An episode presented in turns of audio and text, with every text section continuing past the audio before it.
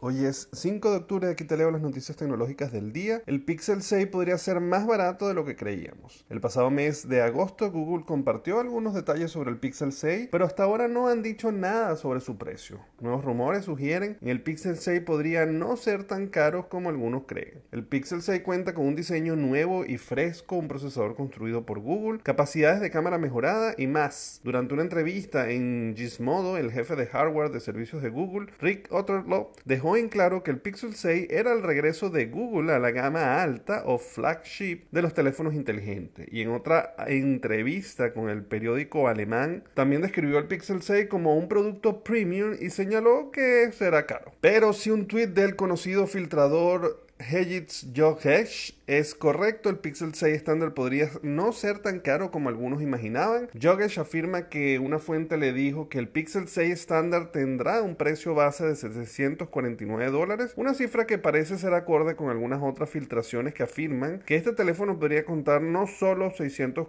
50 euros. De ser cierto, el teléfono sería 50 dólares más barato que el iPhone 13 estándar y podría colocar al Pixel 6 entre los más bajos en lo que generalmente se considera precios de un teléfono gama alta y en los más altos de rango de precio de los teléfonos gama media. Otra noticia que supongo pues estás cansado de escuchar fue que el día de ayer WhatsApp, Instagram y Facebook estaban caídos, pero ese ni siquiera es el mayor problema para Mark Zuckerberg ahora mismo. Los servidores de WhatsApp, Instagram o Facebook tienen algún problema y están caídos al momento de estar grabando esta nota, apenas anunciaron que están reactivándolos poco a poco. Y curiosamente, las páginas de estatus de Facebook que informan sobre el estado actual del servicio también está caída. Somos conscientes de que algunas personas están experimentando problemas con WhatsApp en este momento, escribió la cuenta oficial de WhatsApp en Twitter. Estamos trabajando para que todo vuelva a la normalidad y publiquemos una actualización aquí lo antes posible. Eh, está siendo un lunes especialmente malo para la compañía que se caía en todas sus aplicaciones al mismo tiempo hacía que Facebook perdiera millones en ingresos, pero solo es una guinda en cuanto al día que todos los medios comentaban la entrevista del programa 60 minutos a una antigua empleada de Facebook que ha filtrado una serie de documentos internos que deja muy mal parada a la compañía, entre ellos uno que describe a los niños como un negocio sin explotar y otros que admite que Instagram empeora los complejos de imagen de una de cada tres niñas preadolescentes con este tipo de problemas de salud mental. La filtración demuestra además que Facebook está teniendo serias dificultades para captar usuarios jóvenes, lo que le ha llevado a pagar un dineral a influencer y desarrollar el infame Instagram Kids para competir con TikTok, Twitch, Discord y otros servicios en lo que sí están los adolescentes. El hecho es que